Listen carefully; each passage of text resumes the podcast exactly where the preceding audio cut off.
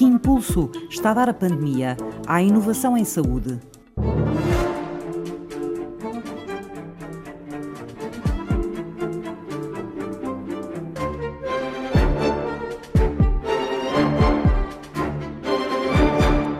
por exemplo, a malária. Ninguém quer saber se, se as pessoas morrem em África ou não. Portanto, o desenvolvimento da investigação da malária vai-se arrastando, quer dizer, há de haver grandes estudos, mas não foi nada como o impulso que houve, um salto brutal no conhecimento para combater a SIDA. Foram investidos muitos recursos e deu um impulso brutal. Nesta altura, sabemos toda esta caracterização do sistema imune foi devido à, à pandemia da, da SIDA. Alexandre Carmo é bioquímico e investigador em imunologia no Instituto de Investigação e Inovação em Saúde I3S da Universidade do Porto. Este tipo de, de fenómeno global é óbvio que vai alertar para a necessidade de saber muito mais, não é?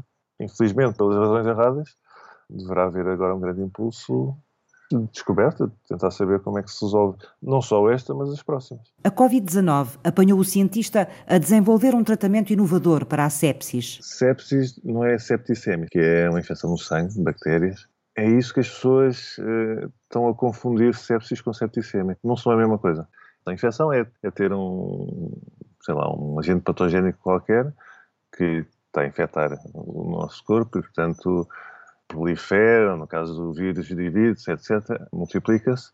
Portanto, se é uma infecção, tem um foco infeccioso, tem um vírus, uma bactéria, um fungo, qualquer coisa. E a sepsis? É muitas vezes o que resulta ou que pode resultar dessa infecção, a inflamação.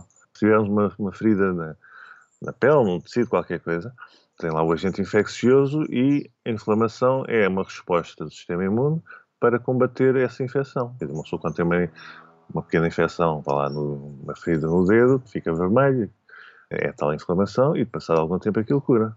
Portanto, qualquer infecção deve provocar uma inflamação que é uma coisa positiva, que é uma resposta benéfica. Essa inflamação é uma inflamação normal. Sepsis decorre quando deixa de haver esse controle, por qualquer razão, aquilo que devia ser um processo normal de resposta deixa de ser controlada e passa a poder ser sistémica, isto é, pode se espalhar a todo o organismo. Portanto, isso é que é a sepsis. Pode causar até mais dano que o próprio agente infeccioso. É o que acontece com a Covid-19. Uma pessoa, de facto, é infectada por tal vírus, SARS-CoV-2, não é? E, na maior parte das pessoas, o vírus não faz grande coisa. É completamente combatido pelo sistema imune de uma maneira muito, muito normal. Agora, o que acontece muitas vezes, e tal, nas pessoas com um sistema imune mais debilitado, o vírus, de alguma maneira, persiste mais tempo e a resposta que é feita, a resposta que seria uma resposta normal, que induz eventualmente a tal inflamação, depois isso não é controlado. Estão a provocar uma inflamação que falha o alvo. Portanto, começa a ser sistémica e começa a atacar todos os órgãos. E, portanto, mais do que o vírus, o dano que o vírus faz às nossas células, as células que, que são invadidas pelo vírus, Uh, o que tem causado mais consequências nesta infecção da Covid é de facto a resposta inflamatória. E é isso que mata as pessoas. É a maior causa de morte das pessoas por Covid, pelo menos nos estudos da China, não é? Que são os mais completos, é sepsis mais do que falha respiratória. 59% dos doentes graves de Covid-19 desenvolvem sepsis. A sepsis é, é responsável por 20% das mortes do mundo. Portanto, é das maiores causas de morte mata em 24, 48 horas. Nos hospitais até é mais, pode ser muito mais rapidamente. Isto é, nesta história da Covid, muitos doentes estão lá entubados durante semanas, etc. E depois, quando desenvolvem sepsis, pode ser uma morte que é, ocorre em 3, 4 horas. E muitas vezes também é, isso acontece porque é difícil diagnosticar, pode acontecer muito rapidamente e as pessoas morrem muito rapidamente. O grupo liderado por Alexandre Carmo investigou nos últimos três anos uma proteína inovadora no tratamento da sepsis. Tem um papel que é duplo, que é ótimo, que é muitos deles conseguem reconhecer mesmo os patógenos, portanto conseguem se ligar fisicamente a bactérias ou a fungos ou parasitas e muitas vezes neutralizá-los como tinham também a capacidade de ser anti-inflamatórios. Nós causamos sepsis em ratinhos e depois o que fazemos é injetar proteína. É uma coisa muito simples. E temos uma taxa de sobrevivência varia entre 60% a 80% ou mais. Se eu falasse estritamente em termos da Covid, e portanto a infecção SARS-CoV-2, eu posso dizer que se tudo funcionasse perfeitamente, este nosso tratamento seria muito melhor, muito mais benéfico que em termos práticos, como uma vacina ou um tratamento antiviral. As vacinas só funcionam para este vírus. E muitas vezes, como eles fazem mutações, podem funcionar, podem não funcionar.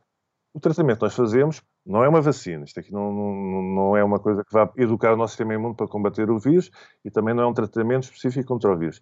É um tratamento para os casos mais graves, são aqueles que são hospitalizados. O novo modelo de tratamento foi distinguido pela Agência Nacional de Inovação para que se estude também a eficácia dele nos doentes Covid. Nós fizemos isto uh, num modelo num ratinho, não funciona, porque o vírus não tem nenhum, nenhuma porta de entrada para dentro das células do ratinho.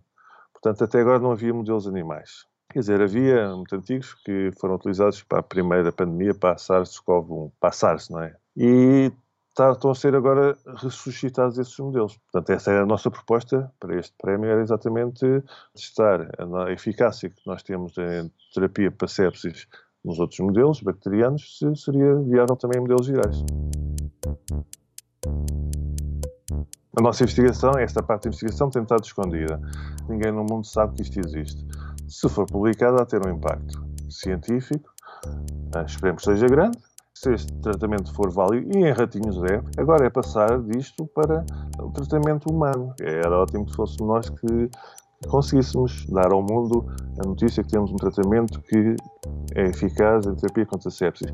Mas quem conseguir fazer isto tem a possibilidade exatamente de tratar sepsis em qualquer que seja a condição, qualquer que seja uh, o tipo de infecção ou de condição. Portanto, é de um espectro total.